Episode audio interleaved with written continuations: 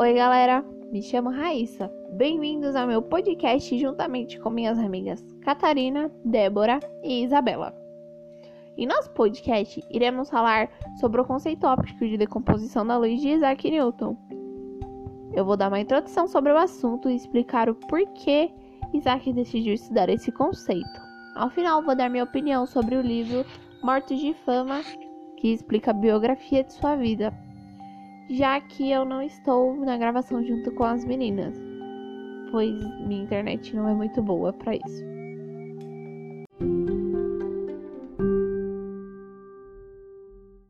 Bom, a decomposição da luz, ela basicamente é você decompor a luz branca, obviamente, em algo transparente, que pode ser uma lente fotográfica. E assim, essa luz ela vai virar todas as cores do arco-íris. O Isaac decidiu estudar esse conceito, já que ao ler as anotações do físico Descartes achou muito estranho, já que para você fazer as cores você deveria misturar o preto com branco. E no caso todo mundo sabe que isso dá cinza. Mas para Descartes, se você misturasse um pouco de preto com muito branco, daria vermelho. O que não faz muito sentido, né? Então, o Isaac decidiu comprar um prisma e estudar por si só como é que acontecia essa decomposição da luz. Bom, o livro eu achei muito interessante porque ele conta a biografia de uma forma engraçada. E assim, ela é uma leitura que acaba te prendendo de qualquer jeito. Então eu achei muito engraçado esse livro, muito interessante. Ele conta como Isaac fez suas experiências e quais ideias levaram ele a fazer elas. Mostra também a sua passagem, assim, o que ele fez na vida dele e o que tornou ele tão famoso. Então eu recomendo muito esse livro. Nota 10. Muito obrigada, gente, por ouvirem minha parte. Agora vocês vão ficar com a Isabela. Falou!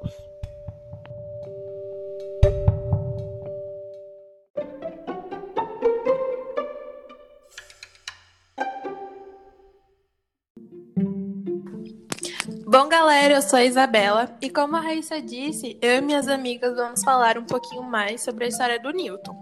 Nós lemos o livro dele e nós achamos muito interessante. Eu, particularmente, achei bem curiosa a história dele e eu tenho certeza que minhas amigas também têm alguma opinião para compartilhar com vocês. Meninas, eu vou ser sincera que quando professor, as professoras passaram o livro, eu fiquei pensando, mano, caraca, vai ser um saco isso, sabe? Tipo, porque quando a gente estuda, né, esses caras, essas pessoas assim que foram, que contribuíram para a ciência, a gente meio que colocam eles num, num topo, assim, sabe? Tipo, meu Deus, parece um deus grego, mitológico. Nunca vou chegar naquele nível. E aí parece que esse livro, assim, as professoras entregaram pra gente ler e o livro quebrou, sabe? Isso. Quebrou esse parâmetro que a gente tinha. E eu achei isso muito louco, muito legal, interessante. Sim, é, eu também. Eu, eu também. Na verdade, quando eu comecei a ler o livro, quando falou assim que era do Isaac Newton, eu falei assim, só vai ter coisa de ciência, fórmula de tudo quanto é coisa. Eu falei, Sim, eu vou, vou voltar pra química. E assim, quando eu comecei a ler, na verdade, eu não vi isso. Eu vi, na verdade, um livro muito hilário, né? Que é muito engraçado. Eu ri muito lendo o livro, que eu, o que eu não imaginei, na verdade, né? Tava até enrolando para ler, porque eu imaginei, só vai ser ciência. E quando eu comecei a ler, na verdade, todo aquele gelo que eu tava dando no livro, ele foi quebrado. E eu não consegui parar mais de ler. Foi muito engraçado. Todo mundo achou que seria muito chato, né? É, pois é. Eu acredito que sim. E... Acho que é aquele ditado, a gente julga o livro pela capa, né? É verdade. Exatamente. Cara, muito verdade. Foi tipo assim, um soco no meu estômago. Principalmente o fato do livro explorar muito isso das dificuldades. Quando a gente está na escola, a gente acha que Newton e que os outros né, cientistas nunca passaram por dificuldades. A gente pensa que eles simplesmente nasceram inteligentes. Ai, como até a Débora estava falando, né, nas outras tentativas de gravações, é, o livro ele mostra esse lado frágil do Isaac, né? Isso. Esse lado de tipo, eu tenho dificuldades nessas matérias, E, cara, às vezes a gente, aluno, a gente foca tanto no que a gente não é bom que a, gente acaba esquecendo das coisas que nós somos bons, sabe? Isso. E é interessante como o livro quebra isso, sabe? É, eu acho que ele meio que coloca na sua cabeça que você também pode ser um gênio. Exatamente, mostra um lado do Isaac que a gente não conhecia, na verdade. Porque quando a gente entra na sala de aula, o que, que a gente, quando a gente tá no oitavo ano, a gente começa a ver sobre ele já.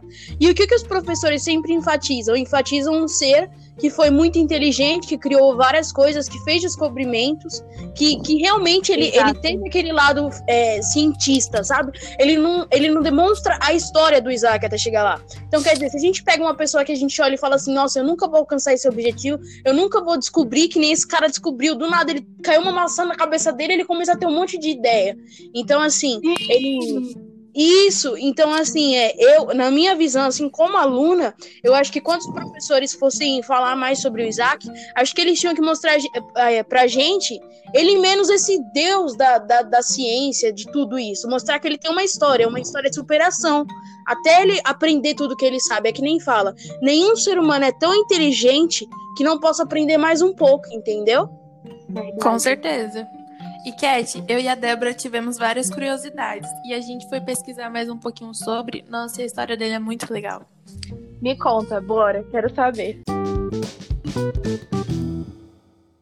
Tipo, ele comprou um prisma de vidro e até então, na época, as pessoas acreditavam que as cores diferentes eram uma mistura entre o claro e o escuro. E a ideia dele até que foi boa, Kate, mas assim, é, ele tinha suas dúvidas, entendeu? Porque assim, de acordo com a teoria antiga, era de acreditar que cores Hum. claras e escuras, misturas de cor, mi- mi- misturas de cores sempre acabariam se tornando em cinza. O que na verdade para ele surgiu várias dúvidas, porque tipo assim, como que todas as cores misturadas sempre vai acabar em cinza?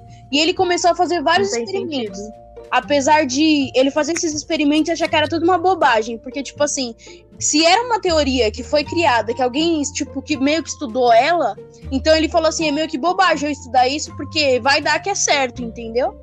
Verdade. E agora a gente vai contar um pouquinho, porque foram umas experiências muito horríveis e malucas. Tipo, a sua primeira experiência foi com a luz. Ele utilizou apenas os olhos. Muito doido, né? Ele espetou Mano, um demais, palito. eu acho. Pode falar. Gente, um palito no olho. Sim, você acredita nisso? Ele espetou um, um Gente, eu deve ter palito sentido muita do dor. olho. Mano, eu fico imaginando, porque eram uns caras muito doidos, né? Fazer um negócio desse. Só que aí vem, vem e fala que eles não tinham conhecimento, né? Que poderia causar algum dano a eles. E acabou que ele ficou Então. cego. Jesus. Ele. Então, o que eu acho doido é a nossa evolução, sabe, como ser humano. Porque antigamente a gente não tinha, né? Hoje a gente consegue fazer os experimentos em animais ou com algo mais tecnológico. Antigamente, o próprio ser humano era o seu experimento. Eu acho muito doido como a gente avançou, sabe? Como a Sim. tecnologia propôs isso pra gente hoje em dia. É, é muito bom, muito bom. E fora essa experiência, ele fez outra muito mais perigosa. Ele ficou por horas e horas olhando pro sol. Porque ele queria ver o efeito que isso causava na sua visão. Ele queria ficar cego, né? É isso que eu ia falar, porque isso queima a retina de um jeito. Já percebeu? Foi tudo no olho. Ele o olho dele deve ter ficado muito frágil. Mas apesar de tudo isso, ele, ele, ele ficou bem, o que é mais inacreditável. Então, quer dizer, ele enfiou o palito no olho, ficou olhando por sol por horas e não ficou cego. Ele, ele teve um problema na visão, né? Que colocaram ele num quarto escuro e ele ficou ali por um tempo. Até a visão dele melhorar, né? Naquele tempo, ninguém perigoso assim olhar diretamente pro sol. Eu fico imaginando, eu fico, gente, como esse povo não tinha um conhecimento concreto sobre umas coisas tão simples, né? É verdade. Mas quando ele se recuperou, pelo menos ele caiu em sã consciência e ele começou a fazer experimentos mais sensatos. Por favor, Ah, né? Chega de experimento com ele. Ele fez. Também ele, ele, ele também fez um que era assim: ele fez um fino raio de sol solar passar por uma fresta em- é, estreita na cortina. Isso fez com que a luz caísse num prisma, que desviou a luz Mano, eu fico imaginando as ideias desses caras. Desviou a luz e projetou um aspecto na parede com cores tipo de arco-íris. Que nem a gente pega a lente do óculos e coloca o sol Certo. e quando vai pro chão fica tudo aquele arco-íris de cores. Então, foi isso que ele fez. Lindo. Naquele tempo ele fez um prisma, né? E aí ficou na parede. Certo. Eu fico imaginando que foi o primeiro descobrimento. Hoje a gente sabe com facilidade, né? Mas antigamente eles não tinham esse, esse pensamento. E ele teve, né? Deve ter sido uma descoberta e tanto. Sim, só que ele teve que pensar muito sobre o que ele viu. Porque antes achava-se que a luz branca ela era pura. Tipo, ela não era uma mistura de nada. Mas se fosse assim, como que aquelas cores sairiam de um feixe de luz solar? Tipo, não tem sentido. E depois dele quebrar tanta cabeça, ele concluiu que a luz branca não era pura. Ela, na verdade, era uma mistura de todas as cores do arco-íris. Eu nunca teria imaginado isso. Nem Não, gente, um cérebro pra isso, não. Aí, tipo, cada cor separada é uma mistura e o branco é uma mistura delas. Mano, que inacreditável. Tudo isso. E a gente sabia isso com facilidade, mas naquele tempo não teve nem essa facilidade, né?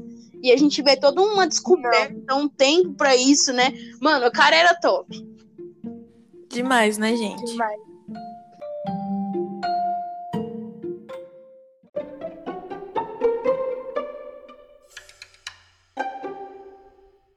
Aproveitando esse gancho que vocês me deram, eu fiquei muito curiosa, tipo, porque como Newton fazia muitos experimentos, eu falei, mano, por que não eu tentar fazer, tipo, comprovar essa teoria dele em casa? A gente tá de quarentena, a gente não tem nada pra fazer. Então, assim, eu pesquisei e falei, ok, vou tentar fazer. É, o disco de Newton, ele é um experimento muito conhecido na física. Basicamente, ele é um disco com as cores primárias, sabe? Azul, Sim. amarelo, vermelho, etc. As cores do arco-íris. Uhum. Quando esse disco se encontra parado, por exemplo, gente, é, CD, DVD. Hoje em dia tá tudo muito fácil, né? A gente tem Netflix, a gente tem o YouTube, o Spotify. Mas antigamente, pra Verdade. escutar música, pra ver filme, a gente, né, usava disco, DVD. Se você pega esse DVD e coloca ele na sua mão parada, você consegue ver ali nitidamente as cores, sabe? Separadíssimas. Mas se você gira esse CD no dedo, gente, era maravilhoso fazer isso, né? Que saudade. Girar o disco assim Demais. no dedo. Nossa, Nossa, diversão de criança. Pra caramba. E aí, quando, quando você gira ele no seu dedo, ele fica branco, cara. Como assim? Você Gente, ele, eu ele nunca fica tinha- branco totalmente. Todas as cores mescladas. Isso. É uma coisa que a gente sempre faz desde criança e a gente não percebe, né? Exatamente. Eu nunca tinha. Eu nunca tinha parado pra pensar. Gente, Então, é, o Newton, ele fez o uso né, desse dispositivo chamado disco, que fez a mistura das cores visíveis e produzia a cor branca. Agora eu vou falar os materiais necessários para a gente compa- é, comprovar né, essa teoria. Pega aí Verdade, porque eu tô em dúvida. Um papel. A gente vai precisar de uma cartolina branca, marcadores ou tinta, tipo, pode ser com as cores vermelha, laranja, amarela, verde, azul e violeta, certo? Certo. sim. Aí a gente vai precisar de uma cola branca, tesoura sem ponta, Hum. régua, compasso, lápis, furador de papel, fita adesiva e um arranjo experimental. Tá. Aí a gente vai agora começar, né, a fazer a montagem do disco, que se resume a quatro passos.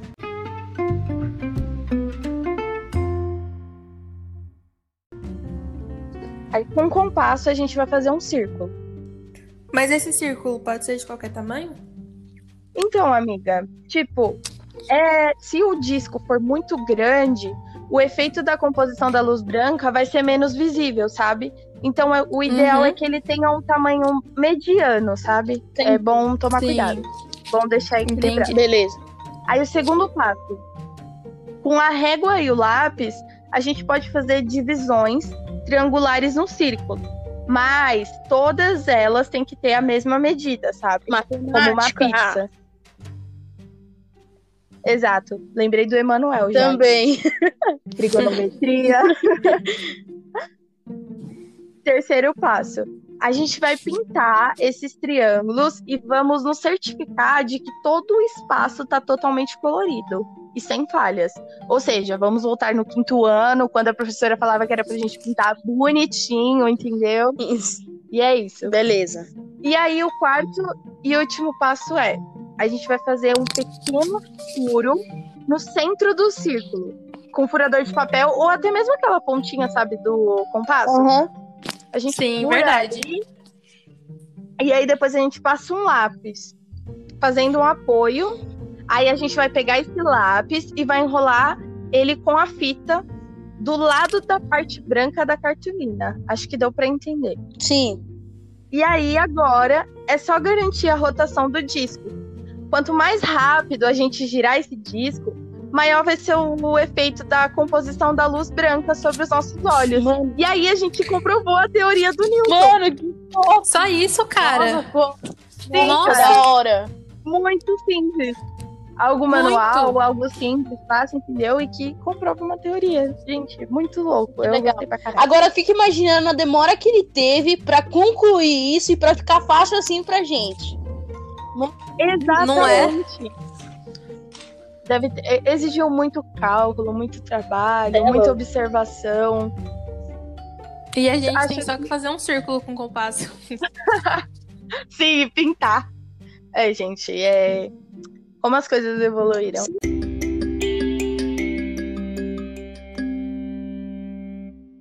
Sim, eu queria agradecer, assim, a professora Cristiane e a professora Aline por ter nos dado essa oportunidade, não só de, né, enxergar o Newton com outros olhos, mas também de gravar esse podcast. Apesar, acho que, das dificuldades que a gente teve para conseguir concluir, né? Eu acho que foi muito Foi uma experiência importante. muito legal. Sim, a gente conseguiu voltar a ter aquele contato, né? Que a gente não tá tendo tanto por causa desse isolamento social. E também conseguimos exercitar um pouco o cérebro, né? Que a gente não tá Verdade. fazendo muito isso nessa quarentena. Sim. Então, eu agradeço por isso. E falem, meninas, aí. Acho que se vocês tiverem algo a mais pra né, colocar tá aí. aqui, né? Então, é, acho que foi uma coisa um tanto meio que desafiador pra todos, né? Porque querendo ou não, a gente nunca criou alguma coisa totalmente separadas. Então, cada um na sua casa foi um pouquinho Sim. complicado. Teve lá seus altos e baixos pra gente concluir, né? Um pouquinho de dificuldade ali e aqui, né? E por a Raíssa tá longe também, ter todo um processo pela internet e tudo mais. Mas eu acho que foi uma forma de a gente se conectar à distância. Então eu agradeço às professoras que pensaram nisso para trazer para os alunos, né? Porque querendo ou não, elas estão na casa delas pensando em alguma uma forma de ensinamento pra gente. Então isso já é muito gratificante Verdade. e eu agradeço de verdade, porque eu acho que eu aprendi bastante com essa experiência e é mais uma pro nosso para nossa listinha de como estudar, né? Acho que a gente tem aprendido muito no É que existem várias formas de a gente aprender diversas coisas e existem vários, vários, vários lugares para a gente aprender esse tipo de coisa, né? Quer dizer, no meu quarto, na minha casa, através de um podcast, cada um no celular, se comunicando ao mesmo tempo e fazendo uma lição. Então, E compartilhando exatamente. conhecimento. Então, Eu acho que também mostrou muito do privilégio que a gente tem, né, galera? Porque nem todo mundo tem esse privilégio de estar com o celular na mão, de conseguir fazer ligação, de conseguir baixar um Sim. aplicativo. Então, eu A acho internet. muito. Exatamente. verdade. Enfim, esse foi o nosso podcast. Espero que vocês gostem e que façam o experimento na casa de Sim, vocês. exatamente. É isso, obrigada. Obrigado mesmo. Obrigada. Obrigado mesmo. Intu... Tchau. Tchau. Beijo. Um beijo. Beijo.